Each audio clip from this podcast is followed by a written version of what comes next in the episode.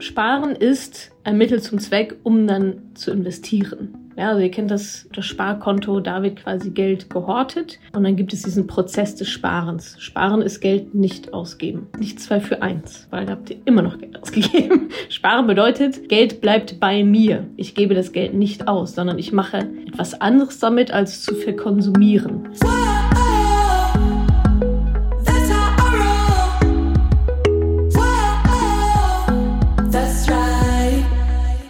Herzlich willkommen zu euren Top 6 der größten finanziellen Aha-Momente. Wir haben euch gefragt, was waren so eure mind-blowing Momente, Aha-Effekte im Bereich Finanzen in den letzten Jahren und ihr habt uns erzählt, was die so waren. Sechs ziemlich gute sind dabei zusammengekommen und von denen erzähle ich euch jetzt. Ja, auf Platz 1, nicht sonderlich überraschend, so geht's meinen Mentoring-Teilnehmerinnen ja auch immer die gute alte Rentenlücke. Ja, wenn man da mal Zahlen hat, das haut eigentlich alle so ziemlich vom Stuhl. Beispielsweise hat ihr B-Seitenhörerin geschrieben, mein erster Brief von der Rentenversicherung, in dem stand, was ich mal bekommen werde. Da wusste ich, dass ich was tun muss. Carmen schreibt, ich habe deinen Kurs gemacht und als es dazu kam, meine Rentenlücke zu berechnen, was soll ich sagen, da ist mir meine rosa-rote Welt geplatzt. Hier auch von Smichan, meine Rentenlücke richtig, Klammer auf, für meine Bedürfnisse und nicht nach irgendeiner Formel, 80% Formel, berechnen und merken, dass ich alles im Griff habe. Ja, auch ein schöner Aha-Moment in die andere Richtung. Äh, aber wichtig ist hier dran, die Rentenlücke erstmal richtig zu berechnen. Bei manchen, bei vielen ist sie größer als gedacht, bei manchen dann auch gar nicht so riesig. Aber überhaupt sich damit, also erstmal so, es gibt eine Rentenlücke und ich sage ja immer, die Frage ist nicht, ob ihr eine Rentenlücke habt, sondern wie groß die ist. Und bei vielen, vielen ist es dann leider so, dass das in Sphären mittlerweile ausartet, die echt nicht mehr so lustig sind. Und wenn ihr also noch nicht in eure ja, Versicherungsschreiben, auch von der gesetzlichen Versicherung mal reingeguckt habt, die Renteninformation, schaut da spaßeshalber mal rein, ähm, was da für eine Zahl drin steht. Und an der Stelle ist noch ganz wichtig zu, zu sagen, das ist nämlich auch ein Aha-Effekt, der für mich hier noch mit reingehört, überhaupt zu verstehen, dass das, was ihr da seht in diesen Dokumenten, das ist nicht das, was ihr bekommt. Das ist das, was ihr Stand jetzt bekommt, ja. Aber da gehen noch Steuern und Inflation ab. Mal nur so ganz grob zur Orientierung, ja. Wenn da irgendwas drinsteht von 1500 Euro pro Monat, dann in 35 Jahren, inflationsbereinigt, reden wir da von 400, 500 Euro. Und das ist, finde ich, in diesem, in diesem Rentenlücken-Aha-Moment, dass man eine hat und wie groß sie ist, glaube ich, nochmal ein weiterer Aha-Moment zu verstehen, ach Schidde, ja, die Zahlen, die da stehen, das ist ja schön in der Theorie, aber wenn ihr dann wirklich in Rente geht, wird das nur noch einen Gegenwert haben, der deutlich, deutlich geringer ist. Und 1500 Euro versus 400 Euro ist halt ein riesen, riesengroßer Unterschied. Damit könnt ihr nicht mal eure Miete bezahlen. Ja, also Aha-Moment, Rentenlücke an sich. Ihr habt alle eine. Die Frage ist nur, wie groß ist sie? Ihr müsst die vernünftig ausrechnen. Nicht mit irgendwelchen Überschlagsformeln oder so. Wenn ihr nicht wisst, wie das geht, kommt super gerne ins Mentoring. Da haben wir ein riesengroßes Tool. Das ihr, da braucht ihr nur eure Zahlen reinpacken und das Rest macht das Tool. Und sozusagen eure Renteninformation lügt, weil Steuern und vor allem Inflation sind dann nicht mit berücksichtigt. Also alle, die jetzt die Informationen aufmachen, da steht, oh ja, geil, ich kriege 1500 Euro und sich so denken, ja Mensch, ist ja super, komme ich mit hin? Leider nein. Leider nein, leider gar nicht. Also, mein größter finanzieller Aha-Moment war, die Rentenlücke mal zu sehen und zu verstehen. Und zu verstehen, dass die Renteninfo lügt. So, dann haben wir hier Punkt zwei ja, invest also den Unterschied zu verstehen zwischen investieren und sparen und dass investieren mehr Sinn macht als halt zu sparen. Dazu hat Nation nie geschrieben, investieren macht ja viel mehr Sinn als sparen. Was meint diese Person damit? Sparen ist ein Mittel zum Zweck, um dann zu investieren. Ja, also ihr kennt das, ihr kennt das Sparbuch, das Sparkonto, da wird quasi Geld gehortet und dann gibt es diesen Prozess des Sparens. Sparen ist Geld nicht ausgeben. Sparen ist nicht zwei für eins, weil da habt ihr immer noch Geld ausgegeben. Sparen bedeutet, Geld bleibt bei mir. Ich gebe das Geld nicht aus, sondern ich mache etwas anderes damit, als zu verkonsumieren. Das ist mal so der erste Schritt des Sparens, dass das Geld bei mir bleibt. Und dann sagt sie ja jetzt, das Investieren viel mehr Sinn macht, als dann beim Sparen aufzuhören. Also ihr könnt es irgendwo hinpacken, auf ein Konto oder so. Das ist schon mal der erste Schritt. Das ist gut, besser als es auszugeben. Aber deutlich schlechter, als es dann zu investieren. Denn das ist ja, wir wollen ja unser Geld vermehren. Und auf dem Sparkonto oder unterm Kopfkissen, wo auch immer, wird das Geld halt nicht mehr. Und wenn wir mal den Bogen spannen zur Rentenlücke, ihr könnt euch eure Rentenlücke nicht zusammensparen. Es funktioniert nicht. Ihr könnt nicht die Beträge über, also ihr braucht in der Rente mehr, teilweise mehr, als ihr jetzt verdient. Es kommt nicht hin. So, ihr könnt so viel Geld, die, in der Regel die meisten können so viel Geld gar nicht verdienen. Das heißt, es bleibt nur als einzige Methode, das Geld, was ich habe, so zu investieren, dass es sich vermehrt, beispielsweise an der Börse. Und bei vielen ist halt schon Stopp nach dem Sparen. Die meisten kommen gar nicht erst bis zum Sparen, da geht's raus, wie es reingekommen ist aber dann eben nicht beim Sparen aufzuhören und zu sagen, ich lege es irgendwo hin oder das Kopfkissen, weil da ist es sicher. Ja, Sicherheit kostet immer Geld, in dem Fall viel Rendite und Inflation, sondern einen Schritt weiter zu gehen, das Gesparte zu investieren, damit es sich vermehrt, weil anders kommt ihr vorne und hinten nicht mehr hin. Aber diesen Unterschied überhaupt zu verstehen und dass das auch geht und dass es gar nicht so schwierig ist, war jetzt hier Aha-Moment Nummer zwei. So, jetzt hier Nummer drei. Da schreibt Nadine Knochenhauer, dass sie den Unterschied zwischen gemanagten Fonds und ETFs verstanden hat und wer da von was profitiert. Also, das war nämlich auch einer meiner größten Momente, ehrlicherweise, im, im Bereich Finanzen. Ah, okay, es gibt verschiedene Produkte, die haben verschiedene Vor- und Nachteile und vor allem auch die Fra diese Frage zu stellen, wem nützt es denn? Ja, also wer hat was davon, wenn ich jetzt da rein investiere oder da rein investiere?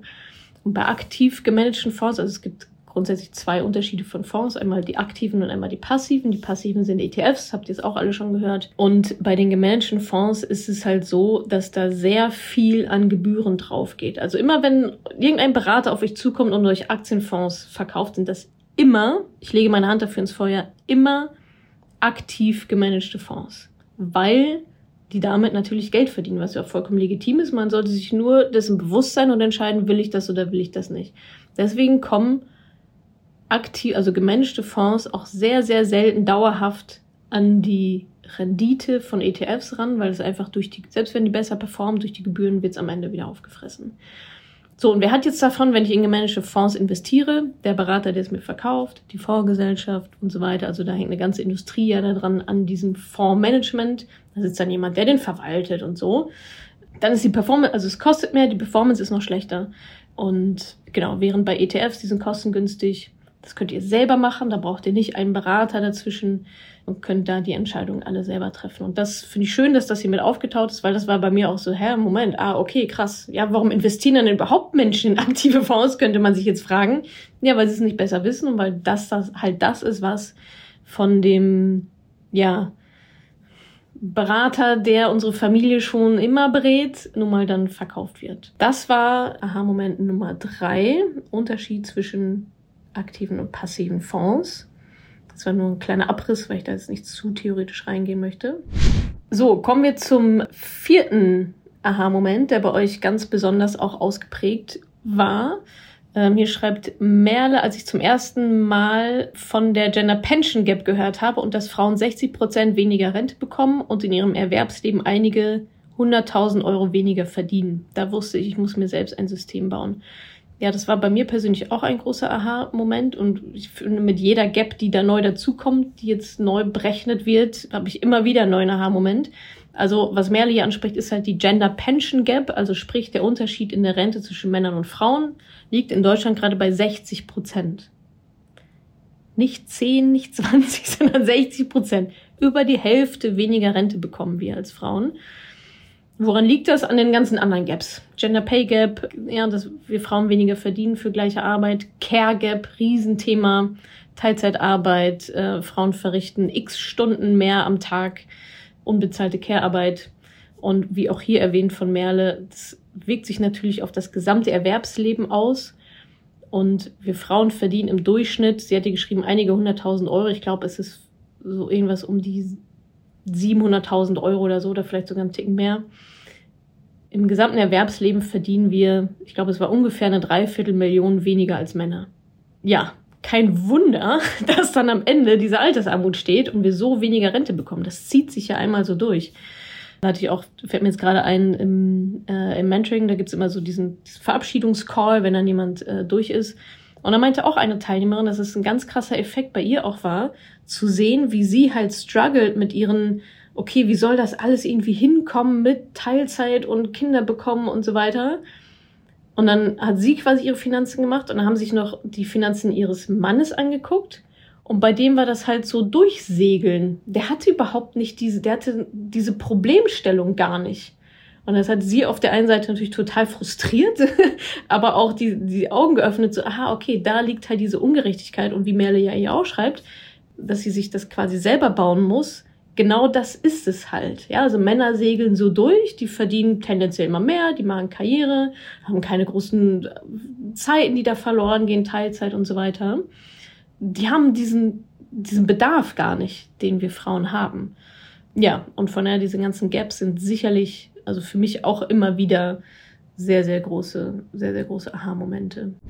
So, kommen wir zu Aha-Moment Nummer 5 von Veronique. Sie beschreibt 2018 zu Weihnachten, ein bisschen wie so ein, wie so ein Horrorfilm. Es war 2018. Es hat geschneit. Zu Weihnachten, ähm, als ich dein Buch las und entdeckte, zuerst an mich denken. Mich für mich ausbilden, für mich, nicht für die Arbeit. Mich zuerst bezahlen, das war ein richtiger Tritt in den Hintern. Finde ich auch einen sehr schönen Aha-Moment, weil gerade bei uns Frauen ist es ja so, alle anderen kommen zuerst. Ja, was ist das Wichtigste? Ja, die Kinder, die Familie. Und ich finde, es ist ein ganz, ganz großer Trugschluss, denn ich kann nur geben, was ich selber habe. Und wenn ich selber nichts habe, kann ich nichts geben. Wenn ich selber kein Geld habe, wenn alles, wenn ich kein Einkommen habe oder es rausgeht, wie es reingekommen ist, dann kann ich nichts geben. Das ist ja mit allem so. Wir reden jetzt hier über Geld, aber es gilt auch für emotionale Sicherheit. Es gilt auch für Gesundheit. Ja, wenn ich selber nicht gesund bin, ja, dann kann ich andere nicht unterstützen in ihrem Leben. Wenn ich selber nur struggle in meinem Leben die ganze Zeit, dann kann ich nicht anderen helfen. Das sagt sie hier ja auch. Zuerst an mich denken. Und es ist so, ich glaube, da gibt es auch einen schöneren Begriff dafür, so positiver Ego Egoismus, dass es, dass die Reihenfolge einfach Sinn macht, trotzdem mit dem Ziel, dann für andere da zu sein. Aber andersrum klappt es halt nicht. Ich kann nicht zuerst immer für andere sorgen, weil das mache ich genau x Wochen und dann bin ich sozusagen nicht mehr da. Und das erwähnt sie ja hier auch mit dem ne, sich selbst ausbilden, auch sich zuerst bezahlen. Dahinter steckt ja dieses Pay Yourself First Prinzip, diese Methode, am Anfang des Monats zu gucken, wie viel brauche ich für meine finanzielle Sicherheit, Freiheit, für meine Rente, was auch immer. Und diesen Betrag am Anfang des Monats rauszunehmen, zu sparen und dann natürlich zu investieren, als im Vergleich zu, oh, ich guck mal, was am Ende des Monats noch so übrig bleibt. Genau, dann schreibt sie, das war ein richtiger Tritt in den Hintern. Sehr gut. Und auch da, das ist, also, es macht, es ergibt einfach so viel mehr Sinn, finde ich. Und wir Frauen werden aber so oft genau in das andere gedrängt, dass wir immer für alle da sein müssen und alle immer zuerst kommen und Partner und Arbeit und Kinder und Eltern und dann ganz unten kommen wir. Und das baut unnötigen Druck auf, weil es so nicht funktionieren kann. Und ja, da finde ich es eigentlich relativ logisch äh, und auch sinnvoll, das Ganze mal umzudrehen und zu sagen, ja, ich möchte für andere sorgen, aber da, um das tun zu können, muss ich erst für mich selber sorgen. Das ist wie im Flugzeug. Man soll sich zuerst die Sauerstoffmaske selbst aufsetzen und dann allen anderen helfen. Und als ich zum ersten Mal im Flieger saß und das gehört habe, dachte ich so, boah, wie egoistisch. ja, wie, ich soll mir zuerst die Sauerstoff, wenn da mein Kind sitzt, dann setze ich doch dem zuerst die Sauerstoffmaske auf. Nee, Quatsch das ist so der erste Impuls. Das ist ja auch das Ziel, dass dann das Kind oder wer auch immer versorgt ist. Aber wenn ich ohnmächtig bin, dann kann ich meinem Kind nicht mehr die scheiß Sauerstoffmaske aufsetzen. Und genauso ist es halt auch mit Finanzen. Und deswegen dürft ihr da, müsst ihr, solltet ihr auf jeden Fall zuerst an euch selber denken, um dann das weitergeben zu können. Also danke für diesen Aha-Moment, Veronique. Dann haben wir noch Maryland Pie, als ich zum ersten Mal kritisch hinterfragt habe, ob Immobilien der richtige Weg für mich sind, bekommt man ja von den Eltern so vorgelebt und ich habe auch lange Zeit genauso geplant. Jetzt habe ich aber entschieden, dass ich lieber an der Börse investieren will. Das überhaupt zu hinterfragen war ein großer Schritt heraus aus alten Mustern. Ja, da steckt jetzt einiges drin. Einmal Immobilien versus sozusagen Aktienanlage, aber ich kann, kann das sehr gut verstehen, weil das ist ja auch was, was in der Community immer wieder auftritt und was wir nun mal von unseren Eltern auch mitbekommen, ist halt dieses typische Eigenheim, ähm, ist Betongold, ja, das, das kann ich anfassen, ja, da kann ich drin wohnen, da spare ich mir die Miete und so weiter. Und es gibt auch, es gibt ja für alles Pro und Contra. Aber ich finde es trotzdem richtig und wichtig, was hier auch gemacht wurde, das für sich nochmal zu reflektieren. Ja, also nicht das einfach anzunehmen und zu sagen, ja, das haben wir, das war schon immer so. Das haben wir schon immer so gemacht. Das war für meine Eltern das Richtige, deswegen was für, ist für mich auch das Richtige. Wahrscheinlich haben deine Eltern auch keinen Ehevertrag, so, ja? Also, man muss ja nicht immer alles übernehmen, was die Eltern machen. Und äh, das gehört ja auch zum Erwachsenwerden dazu, ja, sich Input zu holen und dann aber auch selber zu entscheiden, ist das mein Weg oder halt auch nicht. Und wenn sie da jetzt entschieden hat, keine Lust mehr so eine Immobilie ans Bein zu binden, ich gehe lieber auf Aktien und ETFs oder was auch immer an der Börse, dann ist das, dann ist das gut, ja, sich diese Gedanken überhaupt mal gemacht zu haben. Und sie schreibt ja auch Schritt heraus aus alten Mustern, das, was wir halt, und das finde ich, kann man auf Immobilien anwenden, aber auch auf alles andere. Das ist ja auch ein Mindset-Thema, ne? Also, nehme ich immer alles gegeben hin, was man so macht, was ich so kenne, oder trete ich mal heraus und schau mal, was es eigentlich noch so gibt und was vielleicht zu meinem Leben besser passt. Und da sind zum Beispiel Immobilien versus Investitionen an der Börse ist ein riesengroßer Unterschied, auch einfach in der Lebensplanung oder in dem, was mir wichtig ist. Ja, möchte ich, also allein Sesshaftigkeit versus Flexibilität, allein Aufwand hoch versus niedrig. Also was ist auch so das, das Ziel der ganzen Sache und vor allem auch, was ist die Alternative? Ja, unsere Eltern die hatten noch nicht die Möglichkeit, selbst in ETFs zu investieren. Das dürfen wir mal nicht vergessen, ja. Für die war das vielleicht damals die beste Option. Jetzt hat sich die Welt aber 30 Jahre weiter gedreht und es gibt andere Optionen. Und da gilt es dann halt jetzt abzuwägen, was ist für mich jetzt die beste Option, was ist mir wichtig, ähm, selber diese Entscheidung zu treffen, anstatt einfach nur zu übernehmen, ja, was wir so vorgelebt und vorgesetzt bekommen. Das waren sechs eurer ähm, schönsten oder größten finanziellen Aha-Momente. Ich habe noch einen ganz besonders schönen Kommentar, den ich euch auch noch vorlesen möchte, von Ann-Sophia.